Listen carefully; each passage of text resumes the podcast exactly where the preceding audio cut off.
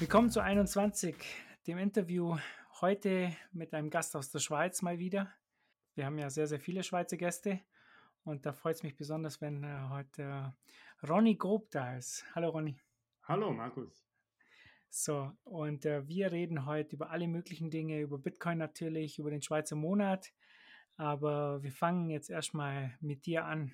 Du bist 1975 geboren, in Schlieren bei Zürich äh, kaufmännische Ausbildung hast gemacht und dann steht da irgendwie von 94 bis 2006 diverse Jobs und Reisen. Ist, ist, das sieht so eine. das würde ich auch gerne auf eine Bewerbung draufschreiben. So zehn Jahre, diverse Jobs. Ja, genau, also ein bisschen unstrukturierter Lebenslauf. Äh, da war ich nicht äh, sehr produktiv. Ich habe in verschiedenen äh, kaufmännischen Jobs gearbeitet. Ich war in der Privatwirtschaft äh, beschäftigt. Und äh, eben, äh, vielleicht kommen wir da auch noch später darauf zu sprechen. Ich glaube, das ist auch das, was mich von allen anderen Journalisten unterscheidet. Nämlich, ich habe schon mal in der Privatwirtschaft gearbeitet und ich arbeite weiterhin in der Privatwirtschaft. Und äh, vielleicht auch, dass ich kein Studium habe. Also das, das ist halt schon ein großer Unterschied. Es gibt viel zu viel, zu wenige Leute aus der Privatwirtschaft. Ähm, ich habe ein Studium und du hast nichts verpasst. Ja. Braucht man nicht. Braucht man nicht. Waren nette Jahre, schöne Partys, aber sonst auch nichts. Ähm, und dann warst du freier Journalist ab 2006 und jetzt Chefredakteur beim Schweizer Monat. Und ich habe eine Sache, da können wir gleich drauf eingehen. Ähm, du hast gesagt, dass neun von zehn Journalisten links sind. Warum ist das eigentlich so? Mir fällt das ja auch auf. Aber warum ist das so? Ja, eben. Also ich denke schon, das liegt äh, zum großen Teil daran, dass sie halt äh, nie in der Privatwirtschaft gearbeitet haben und äh, keine Berufserfahrung haben und vielleicht ein abge abgebrochenes Studium oft haben oder ein Studium, das halt äh, zum Teil nicht ganz so zielführend äh, war. Also, oder ja, vielleicht interessant, aber halt äh, auch nichts so zu tun hat mit der, mit der realen Welt, äh, die es sonst gibt. Und äh, ja, ich, ich denke, es hat natürlich auch mit der Einstellungspolitik der Redaktion zu tun. Also die haben so einen Groove dort, oder? Und da passen dann gewisse Leute hinzu und andere nicht. Und äh, wenn man dann sagt, ja, äh, das ist vielleicht meine politische Position, ich bin ein Libertärer, äh, dann denken die halt, ja, der passt vielleicht nicht ganz so zu uns, oder? Wir, wir denken ein bisschen anders. Ja, die setzen da meistens rechts noch davor. Rechtslibertäre. Ja, Was auch immer das sein soll. Ja. ja. Aber du warst ja neun Jahre in Berlin. Ähm, hat dich das nicht fertig gemacht, so in dieser sozialistischen Hauptstadt? Also ich muss Berlin ein bisschen verteidigen. Äh, ich hatte eine sehr gute Zeit dort. Ich habe viele Leute, äh, nette, interessante Leute kennengelernt. Politik ist ja auch nicht immer das erste Thema. Ich habe auch mit vielen Leuten auch politisch diskutiert. Das war immer sehr interessant. Und oft haben die auch gesagt, wenn ich da mal politisch mit ihnen diskutiert habe, dann haben sie gesagt, ah, das ist ja interessant. Das ist ein Argument, das habe ich jetzt wirklich noch nie gehört. Oder? Und ich glaube, das muss man auch sagen, die Leute haben diese Argumente tatsächlich noch nie gehört. Und äh, das sagt halt auch viel äh, aus über Berlin und über Blasen und ähm, über, über Leute, die halt immer nur unter sich sind und dann sich einfach auch nicht vorstellen könnte, dass es andere Sichtweisen gäbe, wie man die Welt auch sehen könnte. Ähm, ja, du hast ja jetzt, du bist ja aus Berlin weg und jetzt ist ja Anna Schneider dort äh, Chefreporterin äh, Freiheit bei der Welt. Die hat jetzt praktisch den Job übernommen von dir dann. Ja, ich denke, es gehen immer wieder Leute auf Berlin, weil es halt eine Stadt ist, die äh, äh sehr freiheitlich auch ist auf äh, einer Gesellschafts-, äh, gesellschaftlichen Ebene. Und das darf man nicht vergessen. Ähm, ich würde sagen, es ist nicht unbedingt der businessfreundlichste äh, Ort. Also ich würde, glaube ich, nicht in ein Startup in Berlin investieren. Ja, kommt natürlich sehr auf das Startup an. Es gibt sicher auch äh, gute Startups, aber, aber ja, ich glaube, es zieht viele Leute nach Berlin, weil es eine große, interessante Stadt ist, äh, vielleicht die eine der interessanten Städte im deutschsprachigen Raum. Und das zieht natürlich Leute an. Und äh, wenn man aus einem langweiligen Dorf kommt, dann ist halt äh, eine große Stadt interessant. Und so war es auch für mich. Ich will mich da gar nicht rausnehmen. Also ich komme nicht aus einem Dorf, sondern aus der Agglomeration von Zürich. Aber trotzdem ist es natürlich eine geile Stadt und äh, ich, ich hätte auch nach Paris oder nach New York, das hätte mich genauso angezogen. Ich glaube, es gibt auch ein gutes Alter, wo man in, äh, super in solche Städte passt und wenn man dann mal 40 ist, denkt man sich auch, okay, jetzt ist es mir vielleicht doch auch ein bisschen zu anstrengend und zu laut und jetzt, jetzt äh, habe ich es gerne auch mal wieder ein bisschen gemütlicher. Und äh, das ist auch okay, also es soll es auch weiterhin äh, geben. Oder? Aber was ich halt schon beobachte, ist halt so diese, äh, die Städte, wie die politisch ticken und wie das Umland politisch tickt. Und äh, da muss man sich halt eben auch fragen, ja, Moment mal, wer finanziert jetzt wen? Also es gibt natürlich auch äh, ähm, Businesses in den Städten, die mächtig Steuern zahlen, aber oft ist es eben umgekehrt. Ja. Ähm, was mir halt auffällt, ist in den letzten Jahren, es interessieren sich immer mehr junge Leute für, für Freiheit, also weniger Sozialismus und das ist, glaube ich, in Berlin ja auch so. Ich will es nicht zu so schlecht reden. Grüße gehen raus an die Bitcoiner in Berlin. Der Fulmo, der macht sich immer lustig auch äh, über uns. Ähm, speziell bei den Corona-Maßnahmen äh, hat er gesagt, ja, die Maßnahmen gibt es in Berlin schon, es hält sich halt niemand dran. Ne? Und, ja. dann geht man anscheinend in eine Bar und sagt halt, ja, ähm, bist du geimpft? Ja, ich bin geimpft, alles klar, komm rein. Und keiner will einen Ausweis sehen oder irgendwas. Äh, hier in Bayern machst du das nicht. Ne? Hier, hm. hier, kontrollieren sie dann noch mit Ausweis und äh, ist das nicht das Handy von jemand anderem und so. Muss man ja auch so sehen. Ne? Und, und so ein echter Bitcoiner ist ja vielleicht auch ein bisschen äh, eben, äh, der, der, interessiert sich ja für Geld, oder? Und auch Geld haben, Geld aufbewahren. Und sparen ist jetzt auch nicht das Sexieste, was es gibt. Also man geht auch nicht nach Berlin als junger Mensch, um zu sparen, oder? Also das, muss man vielleicht auch äh, berücksichtigen. Aber es ist natürlich ein total wichtiges äh, Ding. Und wenn man, wenn man irgendwie äh, Werte, Wert äh, bewahren auf aufbewahren will, dann äh, kommen dann irgendwann vielleicht auf Bitcoin. Aber jetzt kommen wir nochmal zurück zu den äh, jungen Leuten, weil mir ist in letzter Zeit ja aufgefallen und ihr seid ja eher so eine liberale Zeitschrift, oder? Kann man schon sagen. Ja. Mhm. ja.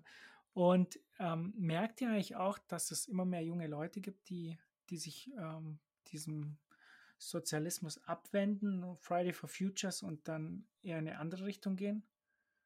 Ja, das merke ich generell schon. Äh, es ist natürlich aber doch noch ein großer Unterschied. Also eben von Berlin nach Zürich zu kommen, ist natürlich schon ein riesiger Unterschied. Äh, Zürich ist auch ein bisschen eine linke Stadt, aber am Ende ist es natürlich doch nicht vergleichbar äh, mit Berlin. Junge Leute, die, die sich jetzt plötzlich anders denken als, als ihre Eltern oder, oder so, das sehe ich schon. Also was ich sehe, geht aber dann oft in Richtung mehr Sicherheit, manchmal schon auch mehr Freiheit. Aber viele junge Leute suchen auch äh, ganz viel Sicherheit, oder? Und sind so ein bisschen vorsichtig.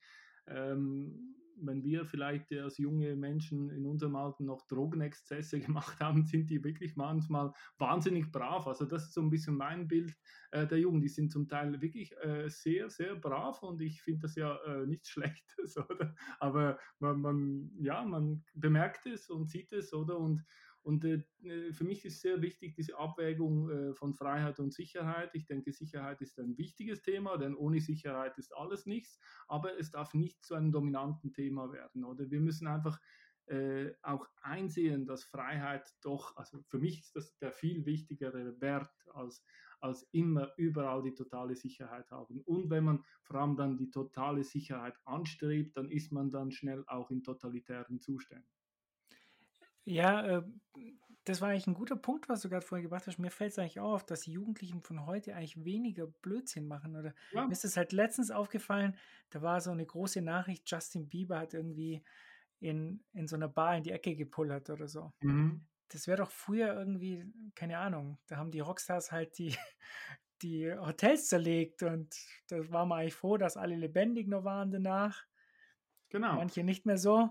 Ja, ich glaube, es ist ein wichtiger Punkt, oder, dass die Freiheit früher einfach auch gegeben war und genommen wurde von den Leuten. Und das ist ja genau das äh, Wichtige auch zu verstehen, diese Schere im Kopf, oder? Wenn man zum Beispiel einen Tweet schreibt oder wenn man irgendwas in, äh, äh, schreibt, oder haben wir schon eine Schere im Kopf, denkt man sich, oh Gott, wenn ich das schreibe, da gibt es sicher einen Shitstorm, oder? Da nee, ich denke das nicht. Durch, ich möchte gleich mal und äh, Freiheit ist natürlich eigentlich einfach irgendwas rauszuhauen, ohne zu überlegen, was es ist. Also, Mache ich doch die ganze Zeit. Ja, das ist gut. Aber ich finde das ja eigentlich richtig, äh, aber ich mache es natürlich auch nicht die ganze Zeit, weil ich natürlich auch mir überlege, ja, Moment mal, was hat das für Folgen, oder? Und es ist ja auch richtig, dass man sich die Folgen bedenkt, aber die totale Freiheit oder eben, das ist halt wie, wie so ein Rockstar in den 70er Jahren, der macht sich überhaupt keinen Gedanken. Ja, ich glaube, es ist ja auch noch ein Unterschied, ob man äh, Chefredakteur vom Schweizer Monat ist oder irgend so ein Troll auf äh, Twitter. Also da. Aber Journalisten gelten jetzt nicht als die seriösesten Männer, Menschen, oder? ja, ich weiß nicht, aber noch immer seriöser anscheinend wie. Immer seriöser werden sie. Also die, die, die Journalisten waren auch schon mal wilder. Also die, mir hat mal ein älterer Journalist gesagt, wie das gelaufen ist früher. Die sind dann um 11 Uhr in die Redaktion, dann zum Mittagessen, äh, natürlich mit einer Flasche Wein oder zwei und dann sind sie wieder zurück und dann um 5 äh, haben sie dann angefangen, äh, die ersten Artikel zu schreiben, äh, bis sie dann äh, am nächsten Tag in der Zeitung waren. Also ich glaube, da, das sind die heutigen Journalisten auch sehr äh, ja, mehr unter der Knute auch. die müssen Klicks pro, produzieren und zwar morgens, von morgens um 8 bis bis um nachmittags um sechs. Ja. Und ähm, was mir halt gestern zum Beispiel aufgefallen ist, ich folge es ja schon länger in Argentinien. Äh, da gibt es ja jetzt einen neuen äh, Kandidaten fürs Präsidentenamt oder neu, also der ähm, ist ja schon länger da, glaube ich, seit ein paar Jahren. Und da interessieren sich immer mehr Menschen halt für den und der hat jetzt anscheinend schon 15 oder 20 Prozent Zustimmung. Er hat gute Chancen, Präsident zu werden nächstes Jahr vielleicht. Und der bezeichnet sich selber als Anhänger der österreichischen Schule und äh, als Anarchokapitalist. Mhm. Und dem folgen ganz, ganz viele junge Menschen. Er propagiert auch Bitcoin und man merkt auf einmal, ähm, das könnte doch zum Mainstream werden, auch speziell durch, durch Bitcoin halt, dass man da die jungen Menschen halt damit anspricht und die Freiheit da irgendwie reinbringt. Hast mhm. du auch irgendwie das Gefühl, dass das in die Richtung geht? Ja, ich, ich denke, man muss ja jedes Land dann wahrscheinlich wieder äh, eigen anschauen, aber äh, Argentinien hat natürlich eine lange Geschichte mit Inflation. Also die, die haben mehrere Nationen, die ja alles verloren hatten und jetzt haben sie halt diese seit Jahren diese sozialistische Regierung, diese, ich glaube, diese Peronisten. Also das, ja, ich glaube schon, ja. Ja, und äh, ich glaube, sie hatten aber schon mal einen ziemlich liberalen Präsidenten, diesen Mauricio Macri, glaube ich, heißt er. Und äh, der war auch äh, liberal, äh, aber auch nicht besonders erfolgreich in Wirtschaftsreformen. Ich glaube, es ist auch ein Land, was wahnsinnig schwierig zu reformieren ist. Das ist so wie Frankreich vielleicht oder so. Also das, das kriegt man fast nicht hin. Also es ist eine ganz schwierige Aufgabe, hier irgendwas äh, zu machen. Und die, diese Peronisten, ich glaube, die sind einfach ziemlich ähm, populistisch und sagen halt das, was die Wähler vielleicht hören wollen. Ja, definitiv. Ähm ich glaube, Christina Kirchner ist da auch schon genau. lange an der Macht oder im Hintergrund. Aber mir fällt es ja auch äh, jetzt bei unseren Zuhörern oder im Bitcoin Space auf. Der, wir hatten letztens einen Buchclub, da hat man das Buch besprochen, ähm, Der freie Markt und seine Feinde, äh, Vortrag von Ludwig von Mises in New York damals.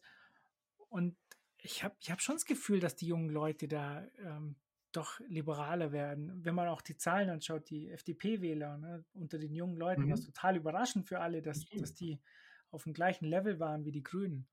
Naja, mhm. werden wir mal sehen. Vielleicht äh, kriegt ihr ja immer mehr junge Wähler beim Schweizer Monat. Ähm, ja. ja. ihr seid ja jetzt gerade 100 Jahre alt geworden. Ich habe gesehen, 1921 wow. gegründet. Was für ein tolles Datum eigentlich auch. Ja, ja, ist toll. Äh, und eben, wir haben eine lange Geschichte, unsere äh, Zeitschrift.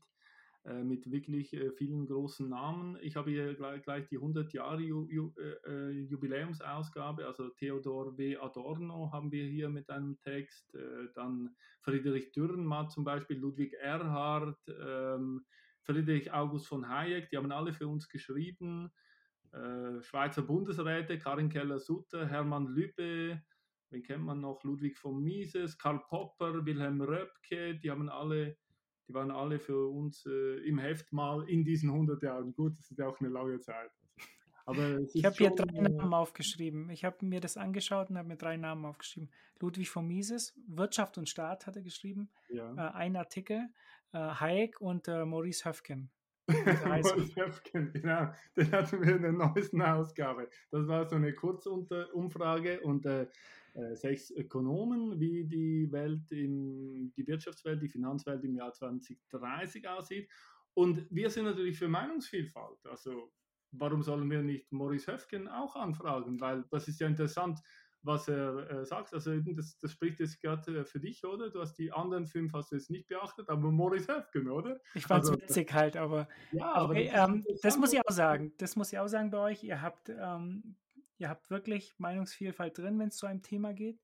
Ja, ihr habt äh, zu, zu Bitcoin-Zentralbanker, die ihre Meinung dazu sagen oder also Gegner und Befürworter. Das ja. beides drin. Hat mir schon gefallen zu sehen. Man will ja immer wissen, was sind die Argumente der anderen Seite. Ähm, ja, aber das fand ich halt witziger, ist natürlich. Ich, ich finde das auch die Aufgabe eines Autoren- und Debattenmagazins. Also wie soll, wie soll man eine Debatte führen, wenn man nur immer Leute anfragt, die gleicher Meinung sind? Oder das ist, äh, das ist komisch. Also wir wollen auch Leute äh, drin haben im Heft mit Texten, wo ich sage, mein Gott, da bin ich überhaupt nicht dafür, dass, äh, also sehe ich ganz anders. Aber das, da, da wird es ja erst interessant. Oder wenn man sich nicht bestätigen lässt, sondern wenn man Leute sucht, die einem widersprechen, weil so wird man erst klüger. Also dass man sich auch mal die andere Seite anhört. Und da, das stört mich halt sehr an der Medienlandschaft. Für mich ist die viel zu einseitig und wenn mal jemand etwas sagt, wo, wo die Journalisten dann denken, ja, aber das ist ja unkorrekt oder oder das, das ist jetzt äh, das, das unerwünscht, dass der das sagt. Oder? Ja, aber Moment, man muss doch die, die Leute hören, was sie sagen, weil wenn sie, wenn sie das sich nicht mehr frei äußern und das dann nur noch an der, an der, äh, beim Wählen abgeben oder, oder irgendwie so, dann wird es doch erst recht gefährlich, oder? Man muss doch wissen, was die Leute denken und die sollen das auch sagen. Ich meine, wir leben doch in, äh, in Ländern, Deutschland, Schweiz, mit Meinungsäußerungsfreiheit. Da kann man sagen, was man will und äh, dann, das kann man doch auch mal in eine Zeitung bringen. Warum nicht? Man muss es ich, ja, man kann es ja kommentieren und sagen, so einen Scheiß habe ich noch nie gehört und äh, das gehört verdammt und alles, aber, da, aber dass man es herausbringt, finde ich wichtig. Ich fand es heute gerade interessant, im Radio kam ein Bericht über die Wahl in Frankreich. Mhm. Ja, und ähm, dann hat man Wähler befragt, warum sie sich so und so entscheiden. So fünf oder sechs Wählerstimmen waren das. Und alle fünf oder sechs ähm, Stimmen für, für Macron. Keine einzige Stimme für Le Pen, warum die jetzt Le Pen wählen. Ne? Und ich glaube, die, die Wahl ist ja so ähm, Le Pen könnte ja auch gewinnen. Es steht, ja. glaube ich, auf der Kippe oder so 52, 48 oder irgendwie so. Ja, und das fand ich dann irgendwie komisch. Ich habe dann darauf gewartet, dass da jetzt eine Stimme kommt, die sagt, ich wähle Le Pen, weil so und so. Ja, ja. War nicht. Alle haben darum, darum ist es auch so wichtig, dass äh, nicht alle Journalisten gleich ticken, oder? Also wenn der übliche Journalist, sage ich mal, in Berlin, Prenzlauer Berg vor die Tür geht und dort einen befragt, ja, dann wird er wahrscheinlich auch jemanden finden, der die Grünen wählt, oder? Aber wenn er vielleicht nach Mecklenburg, äh, Vorpommern geht, dann findet er jemand, der was anderes wählt, oder? Also das ist, das ist halt schon wichtig, dass man nicht immer nur seine Blase als die reale Welt äh, wahrnimmt, sondern auch noch merkt, dass es andere Leute auf der Welt gibt, die vielleicht ein bisschen die Welt anders sehen. Ihr habt jetzt ja nicht nur der, die Zeitschrift, sondern ihr habt jetzt auch Videos und Podcasts. Ich glaube, die, die Podcasts kommen, äh, sind äh, praktisch aus den Videos macht ihr dann einen Podcast oder ist genau. ja nicht genau. extra Format. Das so. ist das Gleiche, ja. Und ich habe mir einige angehört, sind richtig gut. Also ihr habt okay. Marc Steiner auch da gehabt, ja, ähm, immer netten Marc zu sehen.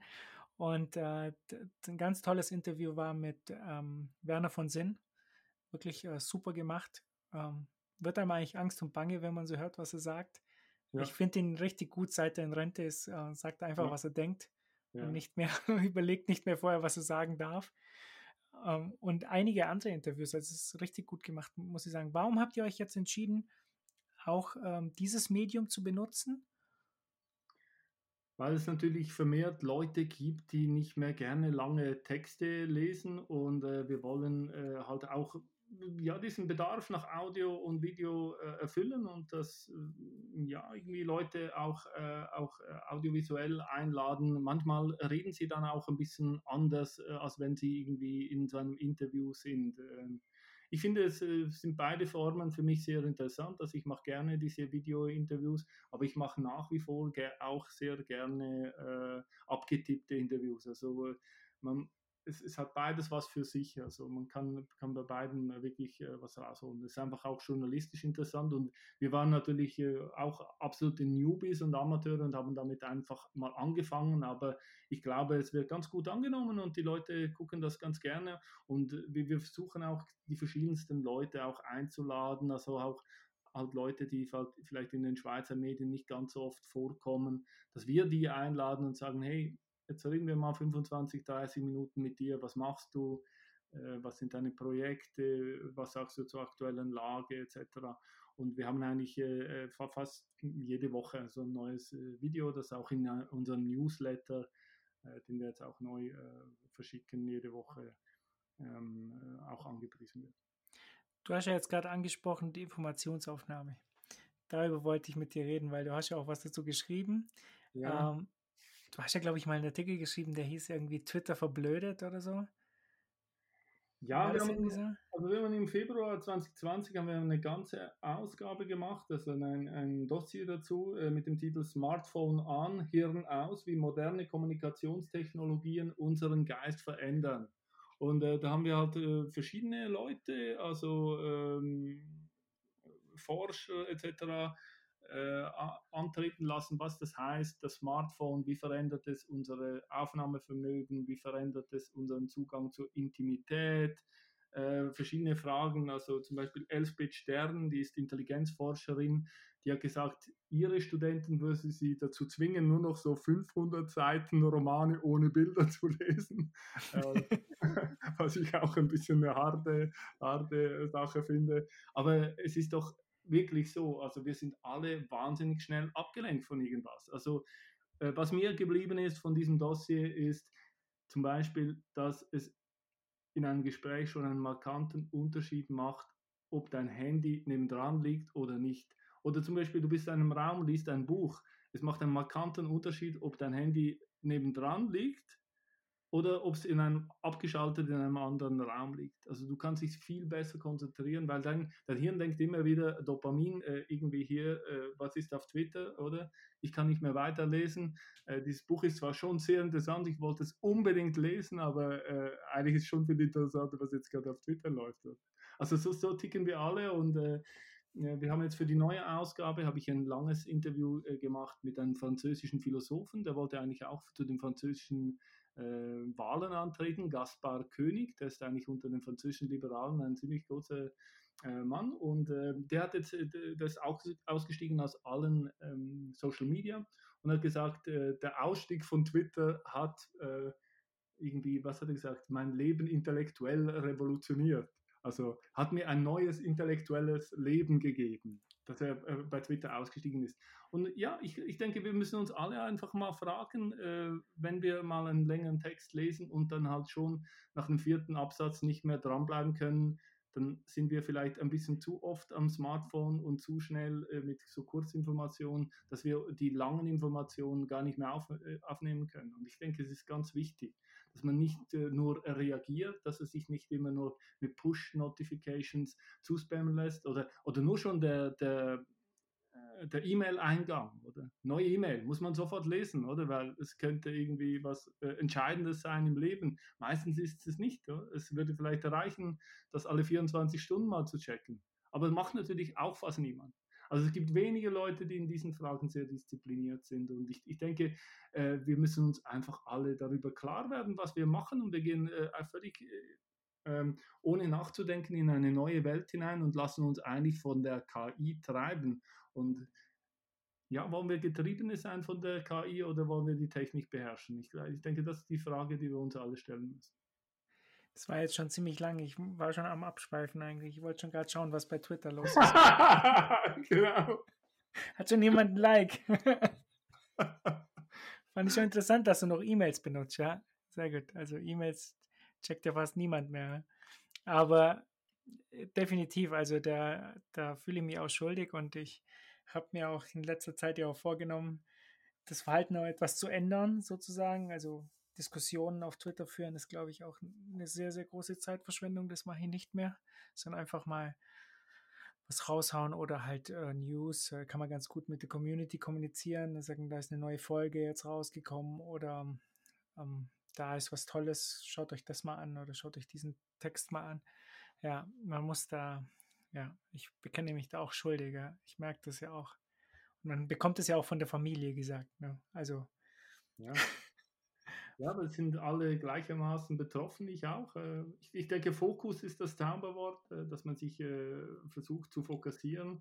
Das bringt dann Erfolg auch, aber es ist halt wirklich auch schwierig. Also ich habe natürlich auch große Disziplinprobleme, wie wahrscheinlich viele andere auch. Oder? Man will eigentlich so und so leben und so und so sich verhalten, aber dann macht man es dann oft doch wieder anders. Ja, äh, das wirkt definitiv. Ich habe jetzt zum Beispiel bei der Arbeit, habe ich gemerkt, wenn jetzt ein Kollege ein Problem hat, ja, irgendwie eine Software funktioniert nicht, dann bin ich viel fokussierter an dem Thema, weil wenn du dann alleine irgendwo bist, dann, dann poppt vielleicht irgendwo Twitter auf oder so. Ja. ja. Und so, wenn du jetzt mit jemandem zusammenarbeitest, dann, dann arbeiten wir zusammen an dem Problem und kann sich nicht ablenken lassen. Also das ist wirklich, ich glaube, das ist ein riesengroßes Problem. Man muss auch sehen, wie man das jetzt den Kindern äh, am besten beibringt, wenn man schon, da, damit die nicht die gleichen Fehler machen.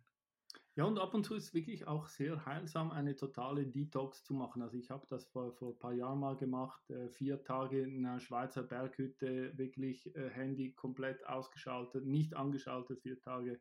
Und das ist super, also da merkt man sich, okay, es gibt auch ein anderes Leben, man braucht nichts, oder? Und äh, äh man merkt dann schon, wie es einen so innerlich ein bisschen verändert.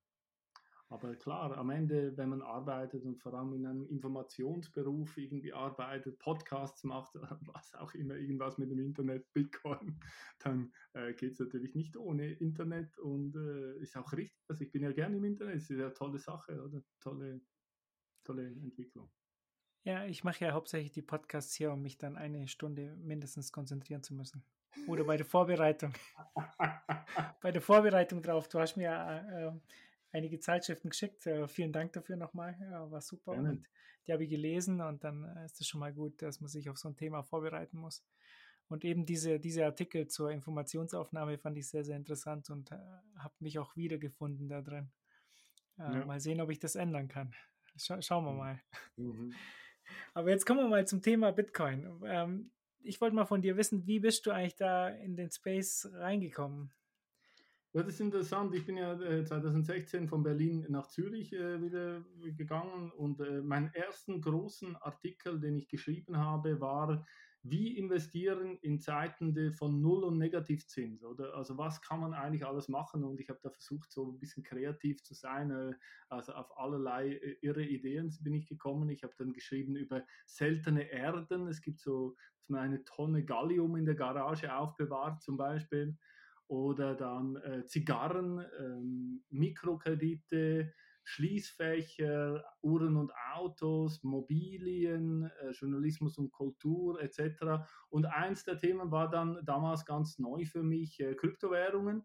Und dann habe ich mal so ein bisschen geschaut, was gibt es da. Und äh, natürlich war ich besonders klug, weil ich dachte, äh, Bitcoin, das ist ja irgendwie die Nummer eins, äh, das, das wird sich ja eh nicht durchsetzen. Ich setze auf die Nummer zwei, oder? Habe Ethereum gekauft und ich habe damals äh, wirklich für etwa 500 Euro 58 Ethereum gekriegt. Also ja, das war eigentlich noch ganz gut. Hätte ich das mal behalten, habe ich aber natürlich nicht. Und äh, so bin ich so langsam reingeraten und dann halt äh, 2017 äh, in, in, den allgemeinen Hype äh, gekommen. Ich habe dann immer so ein bisschen mehr gekauft und äh, ja, wie alle anderen äh, öfters mal zum falschen Zeitpunkt eingekauft und verkauft und so macht man seine Erfahrungen und äh, das habe mich dann schon, aber mit, mit der Zeit äh, habe ich dann immer mehr darüber gelesen, weil es mich auch einfach intellektuell unglaublich fasziniert hat äh, und ich eigentlich bis heute nicht verstehen kann, dass das andere so, so ah ja, irgendwie was Neues, äh, I don't care, oder? Also es ist, ging mir schon beim Internet so, dass mich das äh, sehr fasziniert hat und habe ich halt auch immer mehr gelesen und ich glaube, wie so jeder andere habe ich auch mal so ein Jahr eine Phase gehabt, wo ich jeden anderen davon überzeugen wollte, dass jetzt unbedingt jetzt äh, Bitcoin äh, äh, kaufen soll. Und äh, die, die, diese Phase ist auch wieder vorbeigegangen. am Schluss äh, jeder jedem seine eigene Sache. Aber ich war, äh, ich, ich war begeistert, ich bin nach wie vor begeistert und ich finde es einfach wahnsinnig spannend, was im Moment abgeht. Und gerade dieses Jahr 2022, denke ich, ist einfach auch weltfinanzpolitisch äh, ein Jahr, das äh, einen sehr großen Umbruch mit sich tragen könnte. Und wir leben und wir sind dabei und wir werden das alles mit, miterleben. Ich glaube, es wird nicht nur schön sein oder es wird für gewisse Leute schön sein, für andere nicht. Aber, aber es ist hochinteressant und ich glaube, es ist im Moment eins der spannendsten Themen, die man überhaupt verfolgen kann. Ja, das war ähm, auch so gut. Ich habe mich ja bei Juma Mangold, das hat mich so ein bisschen erinnert daran, dass du gesagt hast, du hast dich so fangen lassen.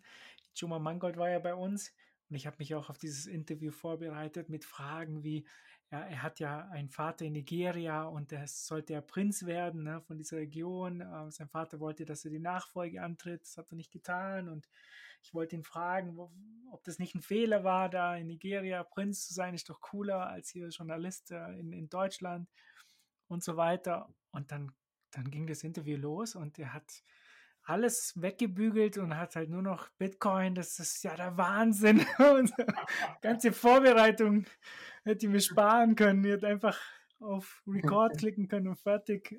Aber ja, das hat mich auch so ein bisschen erinnert, ne? diese Begeisterung, dass man da, ähm, das lässt natürlich auch nach, auch in, in der Familie. Ich habe das ja auch am Anfang gehabt.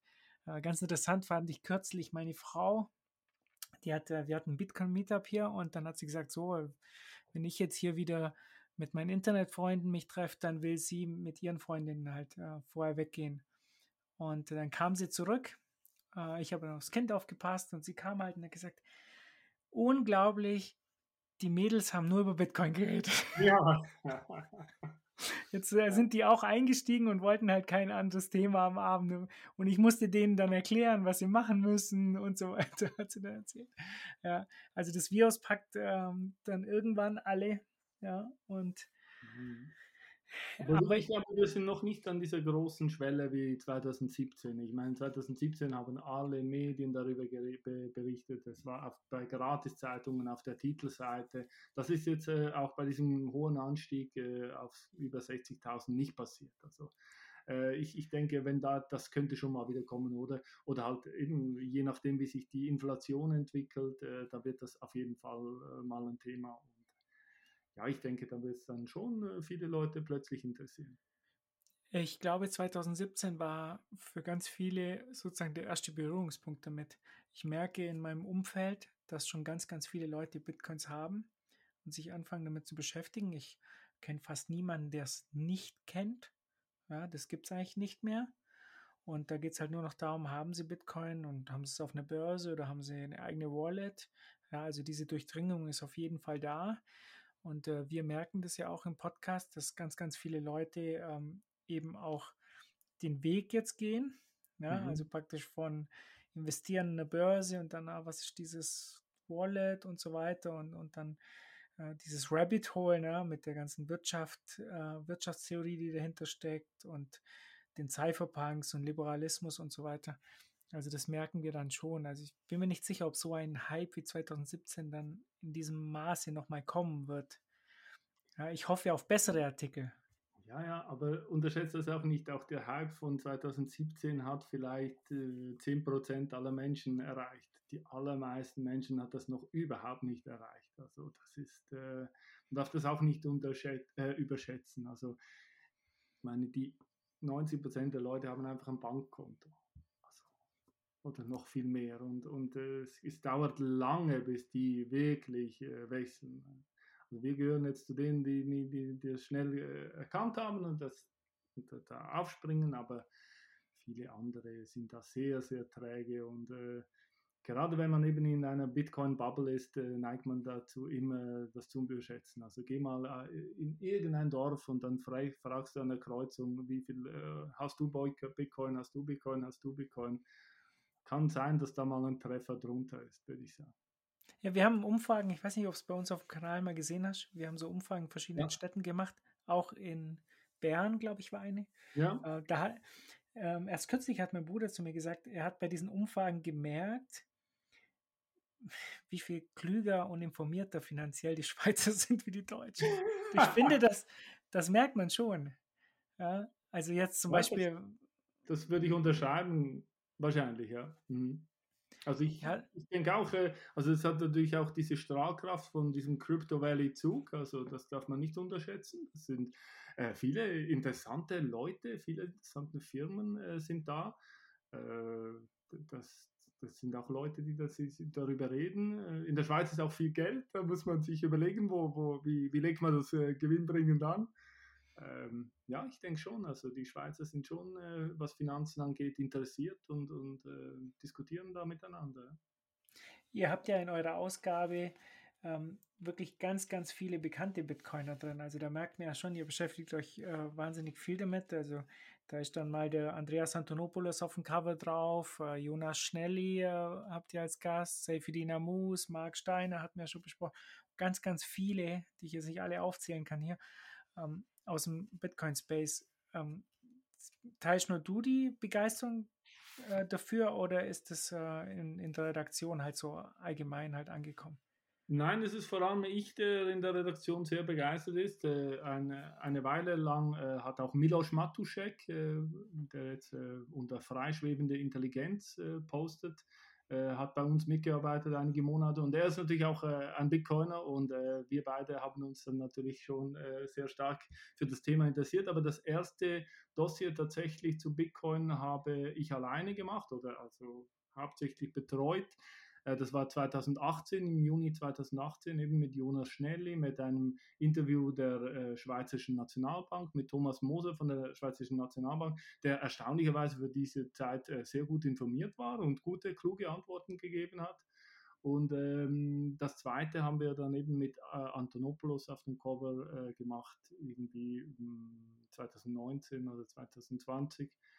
Äh, und es sind einfach zwei große Dossiers von 25 bis 30 Seiten. Also mindestens das eine kann man bei uns noch nachbestellen und wenn man Abonnent wird, kann man alles äh, dann sicher äh, auch einfach online nachlesen, wenn man will. Das ist, denke ich, schon interessant. Ich denke, von allen Medien, die so in die Breite gehen, sind wir eins der wenigen, die wirklich dieses Thema früh ernsthaft behandelt hat und in der neuesten Ausgabe geht es jetzt auch um das Geldsystem 2030. Es geht um äh, CBDC, die Bedrohung durch äh, digitales Zentralbankgeld ich denke, es ist einfach wichtig, dass man solche neuen Entwicklungen, die aus meiner Sicht wirklich äh, grundlegende Revolutionen sein können, wie wir überhaupt leben und äh, äh Dinge aufbewahren, dass wir das früh äh, eigentlich so als Avantgarde-Magazin als erste oder als, als einen der ersten aufnehmen und dann versuchen auch da in der Tiefe die interessantesten Leute, die wirklich etwas dazu zu sagen haben, auch reinbringen. Und, äh, das ist mein Anspruch, äh, also nicht nur in dem Thema, sondern auch bei anderen Themen. Aber, aber ich denke, bei Bitcoin, da, da sind wir wirklich, da waren wir früh dran und äh, haben das eigentlich, glaube ich, auch ganz gut gemacht. Ja, definitiv auch mit Tiefgang, also nicht äh, so ja. oberflächlich. Also ich, ich muss mich nur immer aufregen, wenn ich hier so lokale Zeitung ähm, aus Augsburg, hat die kürzlich erst äh, gesehen, das war vor zwei, drei Monaten, haben die geschrieben, Bitcoin, die Tulpenblase. Ja, und dann denke ich mir, okay, also wenn ihr das, äh, keine Ahnung, wenn ihr das 2017 geschrieben hättet oder vielleicht davor, dann wäre es schon okay gewesen, aber jetzt, jetzt nicht mehr. Also jetzt ist echt, also da gibt es einfach zu viel Information da draußen. Ähm, ich habe mir von dir her nochmal aufgeschrieben, du hast mal gesagt, äh, du hast Angst, äh, was digital möglich ist. Was meinst du damit? Ja, also eben das betrifft jetzt vor allem auch die KI, also was hier alles möglich ist, äh, sind sich, glaube ich, viele Leute einfach auch nicht bewusst, äh, wie sehr sie in ihrem eigenen Leben von der KI beeinflusst werden und auch hin und her geschoben werden, ohne dass sie so selber Entscheidungen treffen. Und äh, es ist natürlich äh, sehr einfach und auch sehr verführerisch, äh, alle seine eigenen freien Entscheidungen der KI abzugeben. Meistens kann sie es auch besser als man selbst. Das ist ja das Bittere. Äh, aber ich, mich interessiert eigentlich einfach auch diese, diese Diskussion zwischen künstlicher Intelligenz und der eigenen Intelligenz und vor allem der eigenen Entscheidung und dem freien Willen. Ich meine, das ist die Basis des Liberalismus. Und ich denke, äh, ich habe jetzt das auch in diesem Gespräch mit Gaspar König, der eben äh, bei, bei der nächsten Aufgabe, Ausgabe auf dem Cover ist, äh, gemerkt ähm, und er hat das auch gemerkt, also er hat 125 Leute weltweit befragt für sein Buch über KI und er sagt einfach, KI ist eine riesige Bedrohung für den Liberalismus, auch für die Demokratie, für den freien Willen. Und äh, mir war das bisher nicht ganz so klar bewusst und äh, ich, ich, bin auch noch so ein bisschen am Nachdenken, was das jetzt heißt, äh, ob das so ist, aber, aber am Ende wird dir eigentlich in der Gesellschaft, wenn du sowieso nicht gerne nachdenkst, eigentlich durch die KI in Zukunft alles abgenommen. Du musst eigentlich nichts mehr machen. Und das, das äh, ist immer sehr gefährlich, wenn eine große Masse von Leuten nicht mehr denkt, sondern sich äh, lenken lässt oder leiten lässt. Und äh, ja, da muss man dann fragen, ja, was steckt hinter dieser KI? Ähm, eben, es sind Algorithmen, aber wer füttert sie? Welche Kraft haben sie? Und, und wir, wir, wir versuchen auch dieses ganze, alle, all diese Thematiken aufzugreifen. Also wir werden nächstens mal, mal was machen zum Thema Gesichtserkennung das ist eigentlich auch das nächste, was kommt, oder? Du wohnst in einem Apartmentkomplex, kommst nach Hause, äh, wo ist der Schlüssel? Ah ja, das ist ja die Schranke, die kennt mich ja, gehe ich durch, oder? Und ähm, ja, wo, wohin führt das? Oder? Also das müssen wir uns echt äh, fragen, wie sehr, wie sehr wir selber noch entscheiden können und wollen und wie sehr uns alles abgenommen wird. Und ja, ich denke, das sind die, die wichtigen Fragen in diesem einen äh, Dossier jetzt haben wir halt über das digitale Zentralbankgeld äh, geschrieben, was, wir, was wirklich halt auch eine riesige Herausforderung hat. Äh, ähm, also wir haben zum Beispiel einen Beitrag äh, von Christopher Musten Hansen, äh, da steht, äh, so geht die Freiheit zugrunde und er sagt, digitale Zentralbankwährungen sind keine geniale Innovation, sondern im Gegenteil eine existenzielle Gefahr. Oder wir haben halt äh, die Leute, die sagen, hey, was ist mit der Privatsphäre? Also wir haben eine ganze Debatte zu diesem äh, Zentralbankgeld, äh, dass, dass, wenn es kommt, schon eine Diskussion bedarf. Ich finde das teilweise ähm, so blauäugig, wenn da, da gibt es ja einige Banker so in diesem Space, die ähm, dann das Zentralbankgeld propagieren und sagen, CBDCs, die kann man auch privat machen. Also, ja, da muss ich auch immer lachen, ja, ja, bestimmt, privat in Anführungszeichen. Man kann ja sagen, ähm, niemand, niemand braucht Privatsphäre ab 1000 Euro oder so, hat einmal einer gesagt. Das fand ich auch sehr, sehr witzig. Also, hm. ja, äh, wir sehen die Gefahr ja genauso auch unsere Zuhörer. Ich glaube, da gibt es keinen, der äh, hier CBDC-Fan ähm, ist oder die, der Anteil ist sehr, sehr gering. Ähm, wir sehen halt äh, Bitcoin als einzige Hoffnung in diesem, in diesem Spiel, ne? dieses freie ja. Geld gegenüber ähm, diesen Zentralbankwährungen. Ja, und was mir so beim Machen dieses Dossiers aufgefallen ist, Bitcoin war zuerst und das ist jetzt die Antwort der Zentralbanken. Also das ist jetzt halt einfach ihre Antwort darauf und damit müssen wir umgehen. Also so machen sie es, wenn sie digitales Geld machen. Und jetzt können wir alle uns äh, überlegen, was wollen wir leben? Ja, da brauchen wir mich niemand fragen. Ähm, ich denke, die werden jetzt auch alle kommen mit ihrem Zentralbankgeld. In China äh, machen sie es, glaube ich, schon. Ja. Aber nicht nur in China. Es gibt ja, glaube ich, andere Länder. Das habe ich ja. bei euch gelesen. Ja, es gibt andere Versuche in anderen Ländern, genau. Und äh, es ist, äh, ich denke auch, äh, das ist etwas, das, das sie eigentlich möglichst schnell einführen wollen. Und ich denke, es braucht auch äh, eine Debatte dazu. Und und eben, wenn jetzt die Leute, die äh, den, euren Podcast hören, das ablehnen, heißt das noch lange nicht, dass das nicht die große Masse nicht annehmen würde. Also ich denke, 80 Prozent sagen, ah ja, digitales Geld, das ist ja, haben wir doch jetzt schon, äh, was, was ist denn anders? Äh, ich sehe da nichts, da bin ich dafür. Ist doch einfach. Das sagen die Leute. Und äh, da muss man natürlich einen äh, politischen Kampf dagegen führen. Also wenn man will, dass CBDC nicht eingeführt wird, dann muss man was dagegen tun. Einfach äh, sich in der Blase einig sein, dass es nichts ist, äh, das reicht nicht. Also das will man viel Aufklärungsarbeit äh, machen müssen. Äh, zuerst bei den Journalisten, die es nämlich auch nicht verstehen. Ja, das ist definitiv so, ja. Ähm, Isabel Schnabel war ja kürzlich auch in einem Interview, die hatte gemeint, ähm, ja, sie arbeiten dran und ja, digitales Zentralbankgeld ist ja nichts Schlechtes und so. Man muss es irgendwie halt äh, deckeln, damit die Banken keine Konkurrenz bekommen oder das ist irgendwie ihre größte Sorge.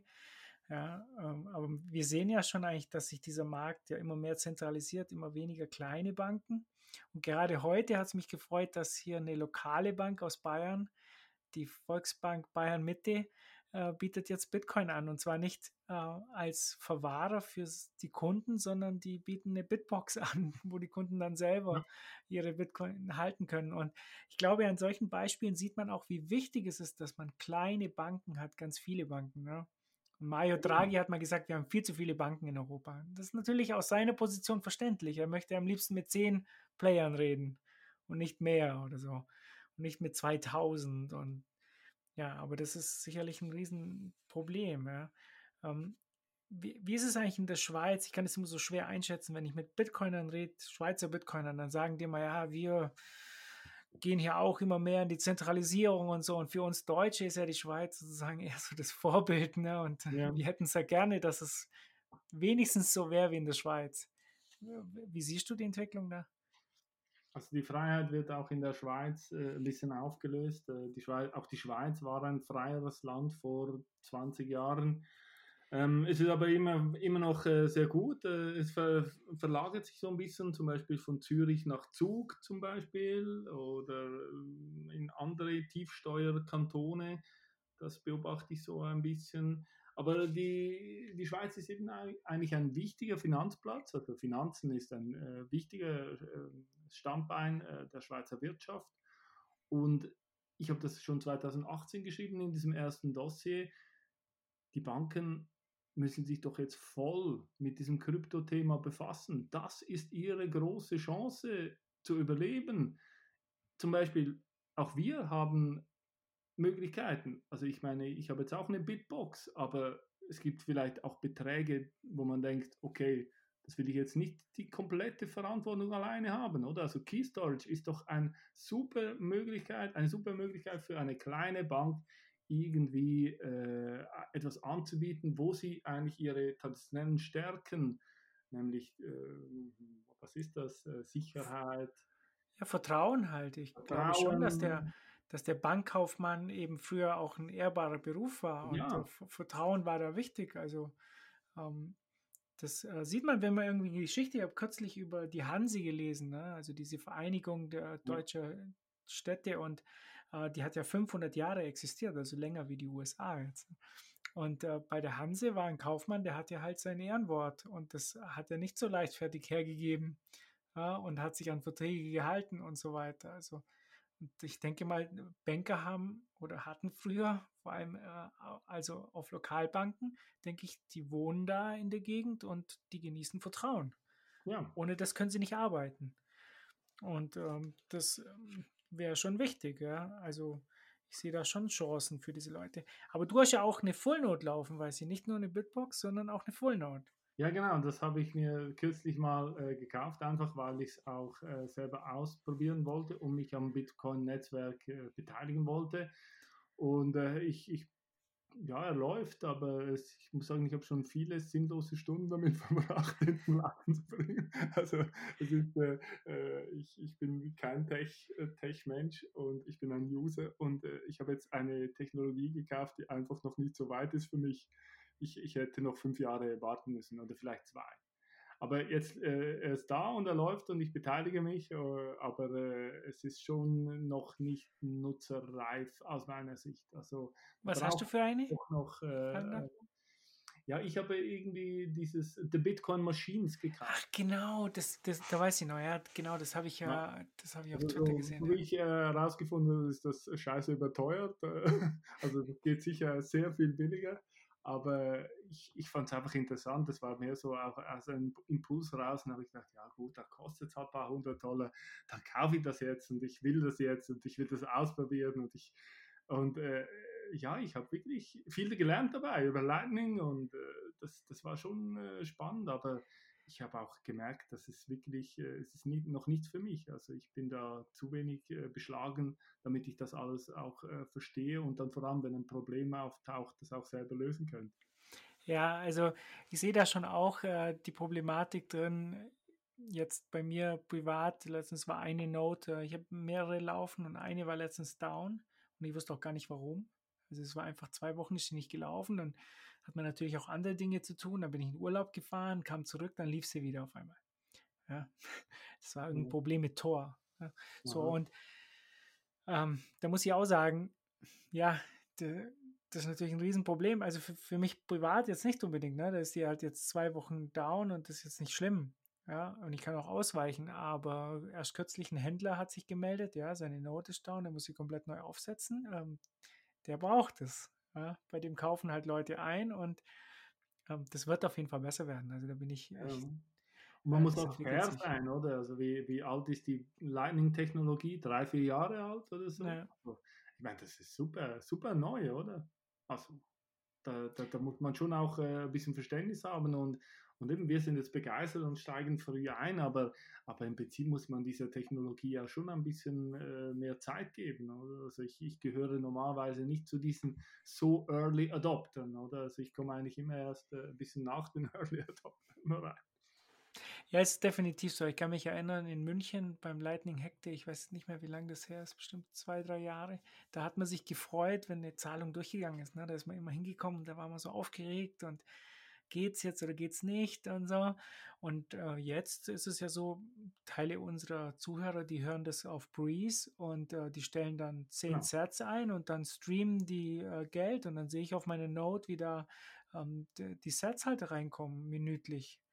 Also genau. ich Genau das, als ich das bei Breeze das erste Mal gesehen habe, dass das möglich ist, ich wusste es nicht, ich habe das einfach so, ich habe nichts darüber gelesen, ich habe einfach gesehen, dass man das einstellen kann da habe ich auch gedacht, dieses ganze Streaming-Business wird sich noch komplett auf den Kopf stellen. Also wenn das möglich ist, dann, dann wird Streaming per Minute wird die neue Währung, äh, Währung und zwar überall wahrscheinlich. Wie, wie siehst du eigentlich euren äh, Weg jetzt als, äh, als Zeitschrift? Habt ihr schon überlegt, äh, Lightning zu akzeptieren? Also praktisch als Zahlung? Haben wir alles äh, schon überlegt. Äh, bei uns kann man auch Einzelausgaben tatsächlich mit Bitcoin kaufen. Äh, wir haben so einen äh, Shop, Coinbase Commerce. Wir haben es beim normalen Shop noch nicht gemacht. Äh, wir sind im Moment dran, diesen Shop zu reformieren, aber es ist gar nicht so einfach, einen vernünftigen Shop einzurichten. Also im Moment, aus meiner Sicht, ist es bei uns noch ziemlich kompliziert, überhaupt äh, zu einem Abo zu, kriegen, zu kommen, oder? Und das ist natürlich ein Riesenfehler, oder? Weil, wenn man ein Abo will, will man eigentlich möglichst leicht dazu kommen. Und äh, ja, wenn jemand äh, zuhört und äh, eine wirklich tolle Idee hat, äh, wie, wie wir unseren Job neu aufstellen können, kann er sich äh, sehr gerne bei mir melden, weil wir sind gerade so in dieser Phase, wo wir uns überlegen, wie wir das Ganze neu aufstellen. Und ich habe da schon Namen im Kopf, ja. Ich glaube, ihr habt ja schon mal äh, mit äh, Chakatrova gesprochen. Das weiß ich nämlich. Ja. Ähm, und ich habe auch noch einen anderen Namen im Kopf, der Bumi. Ähm, der wird bald äh, äh, bei uns zu Gast sein im, im YouTube-Kanal und wird da einiges vorstellen. Und der versucht halt auch das, die ganze Zahlung sehr, sehr einfach zu machen mit Albi, also browsertechnisch, dass man halt äh, ne, du gehst auf eine Webseite, da ist ein QR-Code und dann erkennt er das automatisch und fragt dich halt, ob du zahlen willst. Ja. Ne, also praktisch, ich glaube, das ist schon viel zu viel, wenn, wenn der Benutzer das Handy rausnehmen muss und so einen QR-Code abscannen. Das muss schon einfacher gehen, finde ja. ich. Ne? Diesen Schritt muss man schon übergehen und es ganz, ganz einfach machen. Ich kann dir sagen, ich habe mal versucht, äh, einen Schweizer Monat zu bestellen. Es mhm. hat nicht funktioniert, weil ich das Passwort von meiner Kreditkarte nicht wusste bestelle nie was mit Kreditkarte. Und ja. da muss man ja den, den PIN hinten drauf angeben. Und ja. dann äh, wurde ich extra noch nach dem Passwort gefragt, nach dem genau. Online-Passwort. Das ich, ich reg mich selber immer auf, wenn ich mit Kreditkarte zahle. Denke mir immer, geht wirklich, ist das möglich, dass das so scheiße äh, geht? Also, wenn du ein Einzelhead bestellt hättest, hättest du aber mit Bitcoin zahlen können. Aber du hast vielleicht ein Abo ge gewählt. So. Ich wollte irgendwie so ein Monatsabo oder so. Monatsabo, äh, ja. ich, ich weiß nicht, was sie da, irgend so ein oder drei Monatsabo. Ja. Genau. Äh, da kann man dann, glaube ich, die Online, die ganzen Online-Artikel nur sehen oder sowas, oder? Ja. Irgendwie Nein, also es gibt ein Probeabo, da kannst du drei äh, Ausgaben äh, bestellen, die, die kriegst du auch auf Print äh, nach Hause geschickt. Oder es gibt das Monatsabo, das ist halt so, monatlich wird dir was abgebucht äh, von der Kreditkarte. 12 Franken 90 pro Monat. Ich, ich fand es halt wahnsinnig kompliziert, Und ja. ich sag mal, wenn es halt mit Bitcoin gegangen wäre, dann, dann hätte ich ja. sofort auch bezahlt. Ähm, ich glaube, das ging da nicht. Also ich glaube, die Option war nicht da, sonst hätte ich schon genommen. Äh, das heißt also, ich will jetzt irgend sowas kaufen, dann gebe ich es ein und zahle halt über Lightning. Ja. Aber natürlich die meisten eurer Kunden werden das wahrscheinlich noch nicht nutzen. Ja, also ich möchte eben gerne äh, eine Lösung bauen, äh, wo, wo dann die äh, gängigsten Zahlungsarten, wie auch immer, dann möglich sind. Aber es ist wirklich, es, ich bin da schon länger dran an diesem Problem. Es ist doch nicht ganz so einfach lösbar. Also wenn jemand mir helfen kann, bitte. Ja, das äh, das wäre eigentlich, wir reden ja die ganze Zeit drüber. Ja, aber das ist halt, es ist auch ein Problem, das nicht nur ich habe. Ich bin jetzt äh, jemand, der äh, verzweifelt nach einer Lösung sucht, wie man das besser machen könnte, aber alle anderen haben da auch das Problem. Also wenn ich irgendwo was kaufe, dann dieser Scheiß, was du jetzt erzählt hast mit der Kreditkarte, passiert mir doch auch. Da geht irgendwo sonst wieder ein Fenster auf und dann muss ich das da bestätigen und muss ich mich einloggen bei einer App, oder? Also wieso, wieso kann das nicht einfacher gehen? Das versteht man gar nicht. Aber es dann selber umzusetzen, dass es beim eigenen Job einfacher ist, ist auch nicht so einfach. Vor allem, wenn man nicht ein riesen Team hat wie wir, sondern so ein bisschen beschränkte Mittel. Sehr gut. Also ähm, ich werde mir auf jeden Fall darum kümmern und euch ein paar Leute äh, zur Hand geben. Ich, mir fallen da schon einige ein, die sehr, sehr gut ähm, in dem Thema drin sind. Und ja, ich denke mal auch dieses, ähm, ja, ist glaube ich nicht nächstes Mal ist beim YouTube-Kanal Inflation dran. Und dann kommt eben Albi und dann kommt der Bumi und, und ich finde, er kennt sich das sehr, sehr gut aus und er macht sich auch sehr, sehr viele Gedanken darüber, wie man das für den User noch viel, viel einfacher machen kann. Ne? Dass, mhm. dass der ähm, umso, also nicht viele Klicks, ne? Der darf nicht irgendwie zehnmal hier und da und hier ja. noch bestätigen und also das muss alles weg. Ja. ja. Und äh, ich glaube, da ist er auf dem richtigen Weg und äh, vielleicht, vielleicht finden wir da was. Das wäre super. Ja? Und es ist ja auch ein riesen Business. Also ich bin ja nicht der Einzige, der, äh, der sowas, äh, so ein Problem hat, oder? X andere auch. Und äh, da kann man, glaube ich, richtig reich werden, wenn man da ein richtig tolles Business aufbaut und vor allem die Welt glücklicher machen. Ja, was glaubst du eigentlich? In welche Richtung wird es denn eigentlich jetzt gehen? Sehen wir jetzt immer mehr ähm, China als Beispiel? Ich habe ja irgendwie das Gefühl, in der EU ähm, geht es ja eher in die Richtung. Ja, dass also wir mehr China sehen? Wir haben wirklich äh, in den letzten Monaten sehr oft über China geschrieben, über die Gefahr von China, über die, die Gefahr nicht der Chinesen, sondern die, über die Gefahr der kommunistischen Partei Chinas. Ich denke, das muss man sehr ernst nehmen, weil wenn China Erfolg hat, mit egal was sie macht, sei es äh, CBDC, sei es Überwachung, sei es Gesichtserkennung, sei es irgendwas, dann werden alle anderen Regierungen auf der Welt das kopieren. Also wir haben einen Fall gehabt, das ist Corona. Corona-Lockdown-Politik. China hat das gemacht und die ganze Welt, dann ist Italien gefolgt und nach Italien ist die ganze Welt irgendwie plötzlich in Lockdown gegangen. Oder es war ein völliger Blödsinn, wie sich jetzt auch am Schluss der Pandemie wieder in äh, Shanghai herausstellt, oder? Ähm, aber trotzdem, äh, man hat das einfach gemacht, weil äh, man muss jetzt was machen und man muss retten, retten, irgendwie irgendwas machen, aktiv sein. Und, und dieses Vorbild von China finde ich, also der kommunistischen Partei Chinas, finde ich ganz, ganz schwierig und, und ich finde, wir müssen viel öfters über genau das reden, über die kommunistische Partei, über die Politik von Xi Jinping. Ähm, das, das ist sehr, sehr gefährlich. Also das ist ein ganz schlechtes Vorbild. Und insbesondere, wenn durch Inflation die Dinge auseinandergeraten oder wenn, wenn, wenn die Sachen aus dem Ruder geraten, und das werden sie, das werden sie mit Sicherheit, dann wird man einfache Lösungen suchen. Und dann da kommen starke Männer ins Spiel oder Technologie. Und da muss man sehr vorsichtig sein, was da gewisse Politiker dann vertreten. Weil, weil man könnte da in eine Situation hineinkommen, wo man nicht mehr herauskommt oder wo dann halt einfach, wo man sagt, Liberalismus und Demokratie, das sind so Konzepte von gestern, das, das ist nicht mehr modern. Ja, ich habe das Gefühl ja auch, äh, ich habe in diesem äh, Lockdown-Geschichte, ich war noch nie in meinem Leben auf einer Demo ja. Und ich fand das halt auch manchmal ein bisschen komisch, dass man so eine Demo halt beim Staat anmeldet. Und, ja. ja, so. Und dann war es auf einmal so, dass die Demo verboten war. Ja. Dass sie gesagt haben, nee, Demos äh, in dieser Zeit ist nicht. Und dann bin ich auf meine erste Demo gegangen. Also meine, die erste Demo in meinem Leben war eine verbotene Demo. Ja. Natürlich gleich von der Polizei eingekesselt worden, gleich äh, vernommen mit Lichtbild und allem drum und dran. Ich bin da gleich so peinlich in so eine Polizeisperre reingelaufen. also gar nicht erkannt, dass die, die uns da einkesseln. Und ähm, dann habe ich mir gesagt, nee, das mache ich nicht mit. Also, und dann bin ich äh, auf jede verbotene Demo gegangen. Äh, mhm. Bis dann wieder die Demos erlaubt waren, dann bin ich nicht mehr mitgegangen. Sehr gut. Weil ich mir gesagt habe, nee, also sollen die anderen gehen, aber ich gehe mit. Und es war dann äh, sehr interessant zu sehen bei diesen Demos. Äh, die erste Demo war dann sehr, ja, ein bisschen peinlich, weil die Polizei, die hat da ihre Strategie gehabt und die hat die Leute dann eine Falle reinlaufen lassen.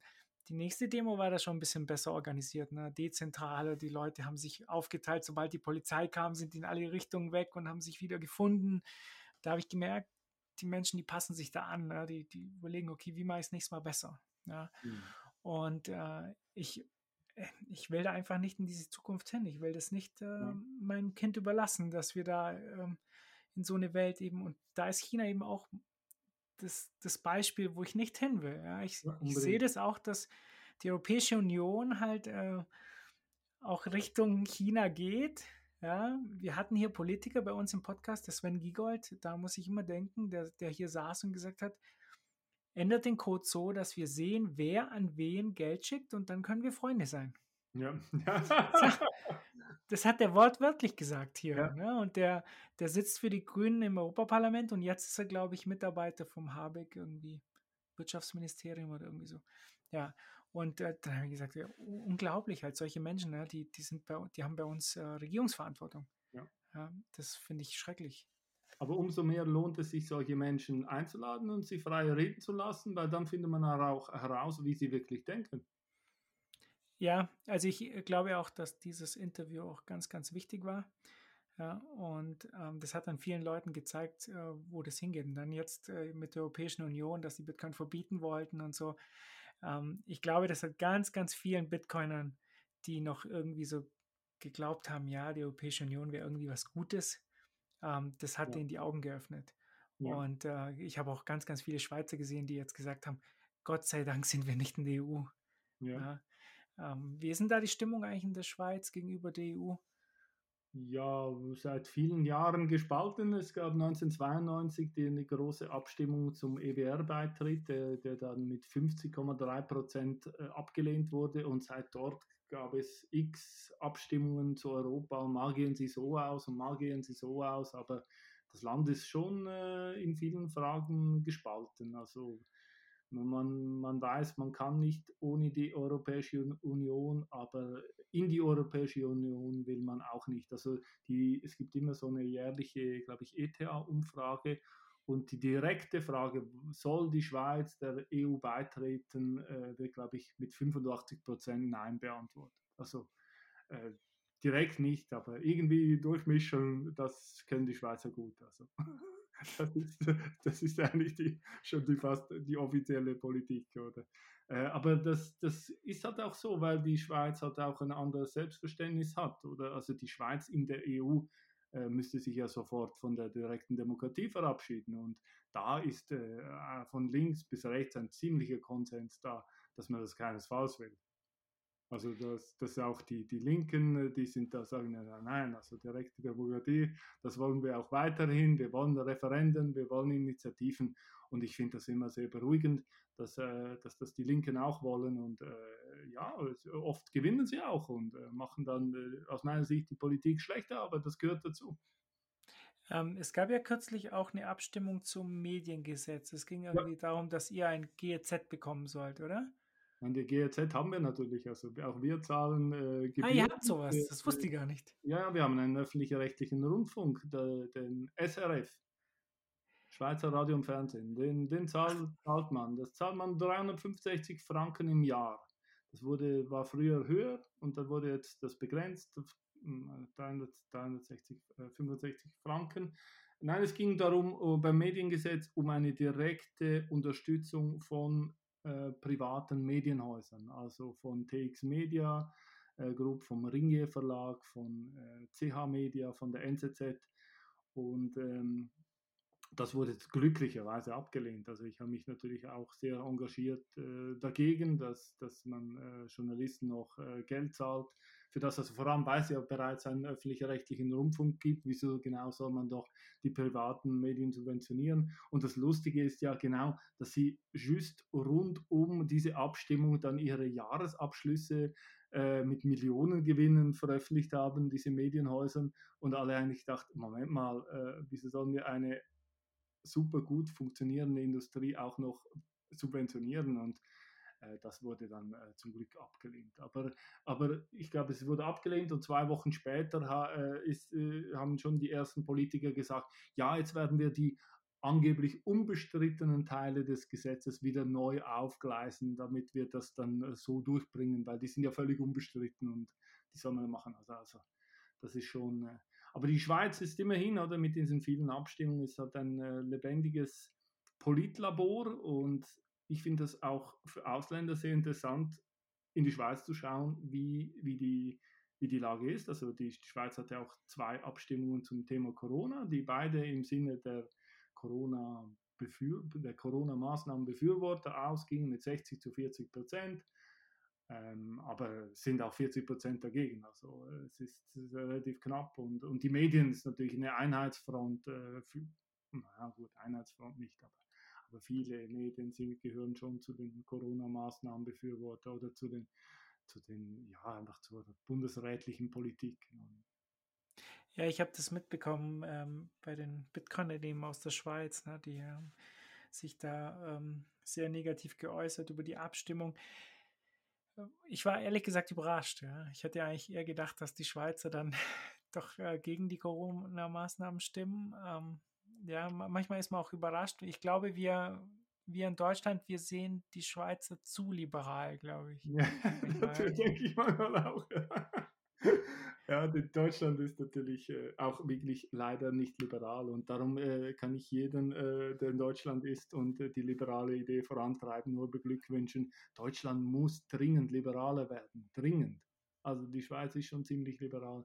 Und eben die Abstimmung in der Schweiz, was man nicht vergessen darf, viele ältere Leute stimmen häufiger ab als jüngere Leute. Jüngere Leute haben vielleicht den Zugang noch nicht gefunden, sind noch politisch nicht so ding. Und die 90-Jährigen in den Altersheimen, die äh, Todesangst vor dem Virus haben, die waren alle dabei, oder? Und das ist halt wahnsinnig schwierig. Es gibt zwar eine Begrenzung gegen unten, also äh, man darf erst ab 18 abstimmen, aber gegen oben kann man mit 300 Jahren noch abstimmen, oder? Also das ist schon, äh, muss man vielleicht auch mal überlegen, ob man nicht gegen oben auch eine Grenze einbauen will, aber das ist nicht sehr populär. Vielleicht nur Nettosteuerzahler, gibt es ja viele, die das fordern. Das könnte man auch äh, bedenken. Äh, war ja früher im Wahlrecht äh, zum Teil auch begrenzt auf Leute, die als äh, sogenannt vollwertige Bürger gezählt haben. Äh, das ist natürlich äh, dann ähm, schnell politisch sehr schwierig wen man denn da dazu zählt und wen nicht. Aber zum Beispiel Ausländer dürfen ja auch nicht abstimmen. Da gibt es auch äh, viele Diskussionen da, darüber, sollen die nicht äh, auch abstimmen. Äh, zum Beispiel auf lokaler Ebene gibt es ja gute Gründe dafür. Ähm, ja, das ist in Deutschland erlaubt. Also in Deutschland darf man äh, als Ausländer abstimmen. Ja. Ich weiß, weil meine Frau ist nämlich äh, Ausländerin oder halt mhm. hat keinen deutschen Pass und die darf bei den Lokalwahlen eben abstimmen, aber nicht bei den Bundeswahlen. Wobei die Lokalwahlen viel wichtiger sind, finde ich. Also da kann man wenigstens noch was bewegen. Ich glaube, früher war es in der Schweiz so, dass Leute, die Sozialhilfe bezogen haben, auch nicht abstimmen durften. Ja, ich, ich habe da einen schweren Stand, damit ich, keine Ahnung, ich, äh, ich glaube, die, die, die bessere Lösung ist es halt eher, ähm, auch den Staat dezentraler aufzubauen. Ja, unbedingt. Ja, das ist, ja. Und das sieht man ja jetzt äh, in Deutschland. Also es, es, geht immer mehr Richtung ja, die, den lokalen Hauptstädten, ja, München und äh, Stuttgart und wie auch immer. Und dann äh, geht es immer mehr nach Berlin und von Berlin geht immer mehr nach Brüssel. Ja, und es wird immer zentralistischer und ja, die Gefahr sehe ich halt äh, extrem. Ja, und jetzt, jetzt merken halt auch ganz, ganz viele äh, Bitcoiner, was das bedeutet. Ne? Brüssel mit diesen ganzen Bürokraten und auf einmal äh, in den Hinter Hinterzimmern äh, beschließen sie ein Gesetz, dass äh, Bitcoin verboten ist oder so, dass man es nicht mehr machen darf. Ja, und ähm, man hat halt kaum Einfluss da, darauf. Ja. ja. die sind so weit weg, äh, man weiß überhaupt nicht, wie diese äh, wie da alles funktioniert. Ne? Also die haben ja verschiedene Räte, Europarat und dann Ministerrat und wer darf was und so. Also es ist komplett intransparent für die Bürger. Ja. Ja, ja äh, das ist auch ein Vorteil der Schweiz. Die Schweiz ist immer noch ziemlich föderalistisch, also wobei in der Corona-Krise natürlich die Kantone ziemlich versagt haben, die einfach gesagt haben, ja, ist uns alles zu heikel, das selber zu entscheiden. Wir überlassen alles der Regierung. Äh, das geht natürlich auch nicht, aber es ist schon so, also die Schweiz ist doch sehr föderalistisch aufgestellt, dass auch eine, eine, eine Gemeinde, eine Kommune kann relativ viel selber bestimmen. Auch die Kantone sind ziemlich eigenständig in dem, was sie entscheiden. Und grundsätzlich ist ja Deutschland auch durchaus föderal aufgestellt. Und ich, ich denke, es ist wichtig, dass man das in Deutschland stärkt und äh, den, den, den Zentralisten ein bisschen die Macht wegnimmt und sagt, hey, Moment mal, das ist Ländersache. Also das ja, das geht eher in die andere Richtung. Also ich eben, glaube, in der Schweiz ist es auch so, dass man, man hört ganz viele Stimmen. Ähm, wenn ich dann mit Arbeitskollegen oder mit meinen Eltern rede, dann, dann spricht ja die Tagesschau direkt zu mir also ja. über die. Ja. Äh, und dann sagen die immer so Dinge zu mir wie, jetzt gibt es überall verschiedene Gesetze, das muss man einheitlich beschließen. ja, damit alles von Berlin kommt und so. Und das ist so Tagessprech, äh, kommt direkt von da. Und ähm, wir denken da ja anders und ich habe kürzlich auch wieder mit jemandem gesprochen, der hat gesagt, der hat mit dem Schweizer telefoniert und der hat gesagt, Mensch, bei uns ist überall ein anderes Gesetz, das müsste man einheitlich machen.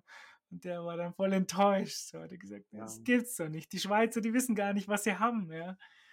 Genau. Ja, ich denke, das muss man auch aushalten, äh, Unterschiede aushalten und äh, Unterschiede gut finden. Das macht doch nichts. Also damit kann man super leben. Also hm. Ist doch, ist doch toll, wenn jede Gemeinde das ein bisschen anders macht. Oder jeder Kanton. Ja, ich habe das Gefühl, in Deutschland ist es okay, wenn man äh, 30 verschiedene Geschlechter hat, aber äh, ein, nur ein Gesetz für alle. Ja. Da muss natürlich alles einheitlich sein. Ja. Ähm, was ich noch kurz mit dir besprechen wollte als letztes Thema, Inflation. Ähm, ist es bei euch in der Schweiz eigentlich auch äh, so hoch wie bei uns? Ich glaube nicht, oder? Ihr habt jetzt, glaube ich, so 2-3% Inflation. Richtig, ja. Also es ist äh, sehr überschaubar und äh, ja, zum Glück. Also ich werde auch nicht gerne enteignet. Äh, und woran liegt das, glaubst du? Macht einfach die Schweizer Zentralbank einen besseren Job? Ähm, kapieren die Leute einfach da eher? Ähm, ja, ich denke, die Geldmengenausweitung äh, des US-Dollar, des Euro, die war natürlich viel extremer. Die Schweizer, äh, Schweizer Nationalbank äh, versucht ja eigentlich die ganze Zeit mit irgendwelchen Aktionen den Franken abzuwerten, weil er zu viel zu stark ist sonst. Äh, es ist sehr interessant, was sich wirklich mal lohnt, ist ein Blick in die Bank der Schweizerischen Nationalbank, wie viel, wie viel unglaublich welchen Betrag sie in US-Aktien zum Beispiel halten. Also die Schweizer hält nicht nur Gold, sondern auch US-Aktien, Amazon, Apple, Disney, you name it, die ganze, äh, der, der halbe nicht der halbe, aber ein, sehr viel. Des äh, US-Aktienmarkts wird bis Hessen von der Schweizerischen Nationalbank. Und äh, es ist eigentlich unglaublich, äh, was, was die macht und ich finde es natürlich auch gut, weil statt einfach Euro und US-Dollar auf der Bilanz zu halten, was sie übrigens auch in riesigem Ausmaß macht, dass sie auch in echte Werte äh, investiert. Äh, darum bin ich auch stark dafür, dass sie nächstens auch Bitcoin dazu fügt zu diesen Werten. Gibt es eine Diskussion in der Schweiz? Ja, es gibt eine Diskussion. Es gab auch eine, eine Petition oder also es wurde eigentlich versucht, ähm, bei der nächsten Generalversammlung, es ist immer eine jährliche Generalversammlung, äh, das als Traktandum aufzunehmen und äh, eine, eine Gruppe von, glaube ich, 30 Aktionären hatten das versucht einzubringen und es, es wird jetzt nicht als offizielles Traktandum diskutiert, aber ich glaube, es kommt bei der nächsten, nächsten ähm, Generalversammlung vor und die ist, glaube ich, Ende April. Also Das ist vielleicht ein Thema, das sich auch für euch mal zu beobachten lohnt, ob da irgendwie was passiert. Und ich denke auch, die erste Zentralbank, die den Weg äh, beschreitet und das in, in, zu ihren Assets hinzufügt, äh, ist ein Winner. Also darum, äh, warum nicht die Schweiz? Also, ja, definitiv. Äh, ich sehe, ich habe mir kürzlich diesen äh, Kurs vom, von der Mark zum Schweizer Franken angeschaut, weil das ist ja auch wirklich ein ähnlicher Wirtschaftsraum, ne? also gleiche Sprache und ähnliche Kultur. Ähm, und die, die Mark zum Schweizer Franken war ja immer auf einem stabilen Kurs, ne? über 20, 30 Jahre, hat nicht großartig geschwankt. Und jetzt haben wir zur Euro-Einführung hatten wir, glaube ich, äh, ein Euro waren ein, Euro, ähm, ein Franken 60. Genau. Und jetzt sind wir in der Parität. So ja. ist es. Ja, komplett verloren sozusagen. Und man sieht halt doch äh, deutlich, was uns der Euro hier kostet.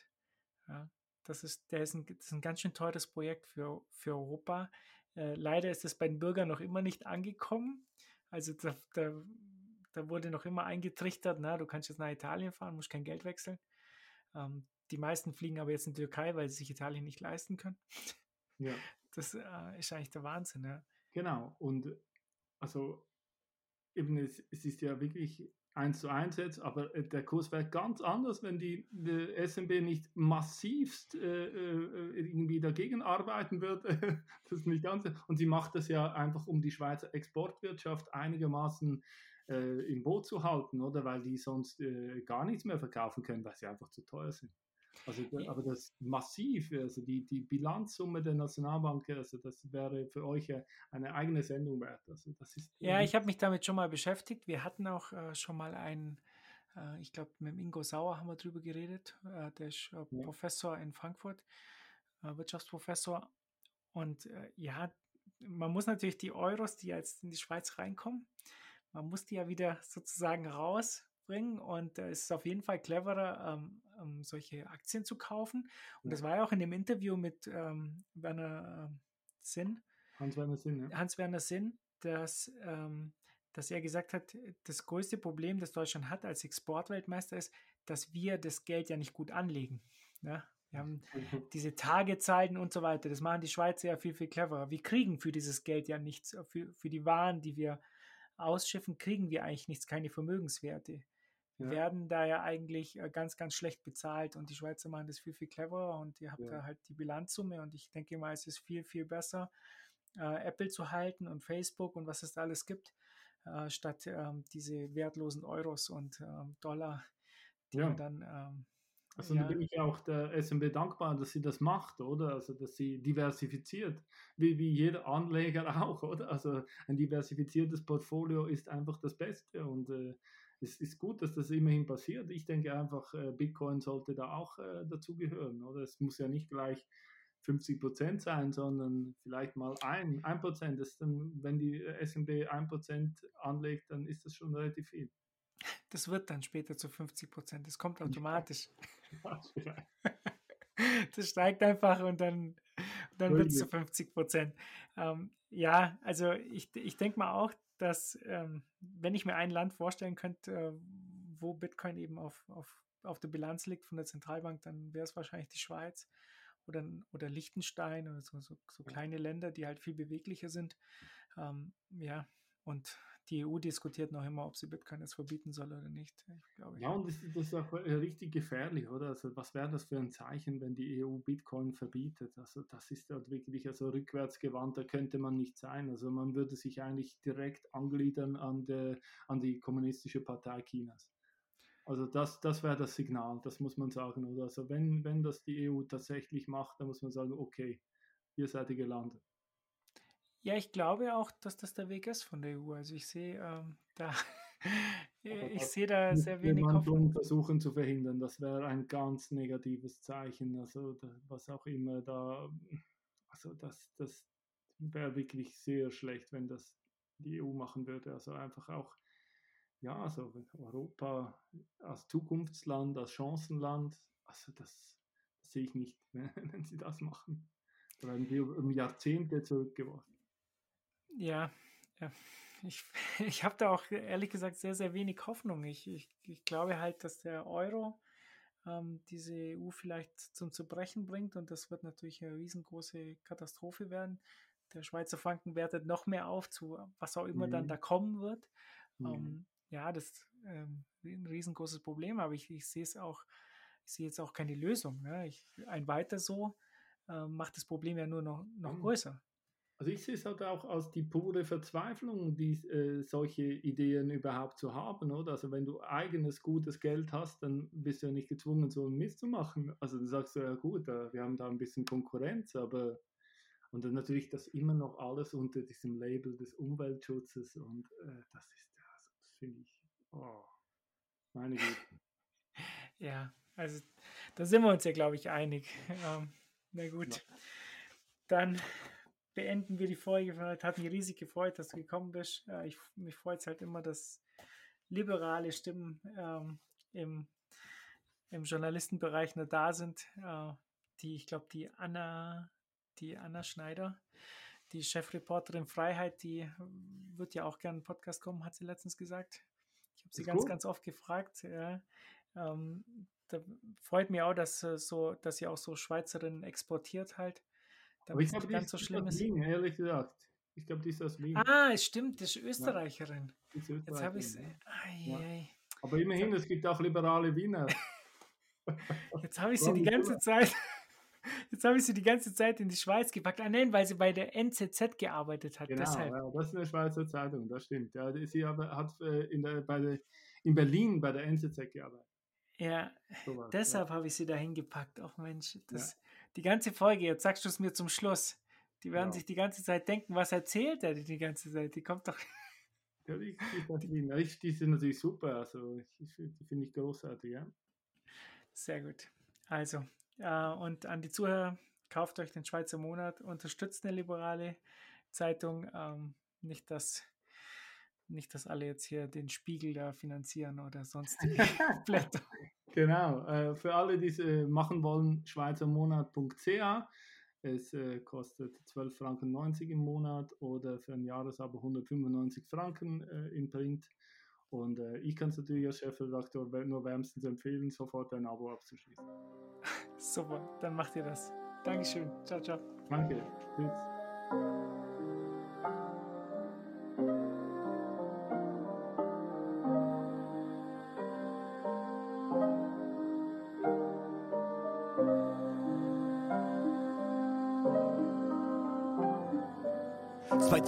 2016 stieß per Zufall auf das kleine B. Hatte nichts davon gehört, wollte selber nach dem Rechten sehen. Einmal kurz googeln, was ist Bitcoin eigentlich? An dem Tag begann die Reise zu meinem neuen Ich. Mir war auf einmal unklar, wo fängt eigentlich Freiheit an? Dinge, die mir sicher schienen, waren plötzlich unbekannt. Was ist Geld und wieso weiß ich sowas eigentlich nicht? 13 Jahre in der Schule ist doch genug Zeit an sich. Eine Frage geklärt, zwei weitere kamen auf. Rabbit Hole wird immer tiefer, fand nicht mehr alleine raus. Was sind Steuern? Warum wollen Staaten eigentlich Inflation? Warum reicht die Rente bei einigen nur für einen Hungerslohn. Was ist Privatsphäre und warum juckt das viele nicht? Warum muss ich mich rechtfertigen, dass sie für mich wichtig ist? Wie entstehen Kriege und wie werden diese schließlich finanziert? Warum wird Mord bei Soldaten eigentlich toleriert? Und was ist Knappheit? Wie bildet sich am Markt ein Preis? EZB kauft Staatsanleihen, wie sollen die unabhängig sein? Wie will ich konsumieren? Wie will ich später leben? Wie will ich Werte aufbauen und die dann meinen Kindern geben? Wie wird die Welt gerechter? Was ist der Status quo? Wenn alle dasselbe sagen, ist das auch wirklich so? Was bleibt sind viele Themen, doch nur eines bleibt gewiss die Ausgangsfrage. Was ist Bitcoin eigentlich?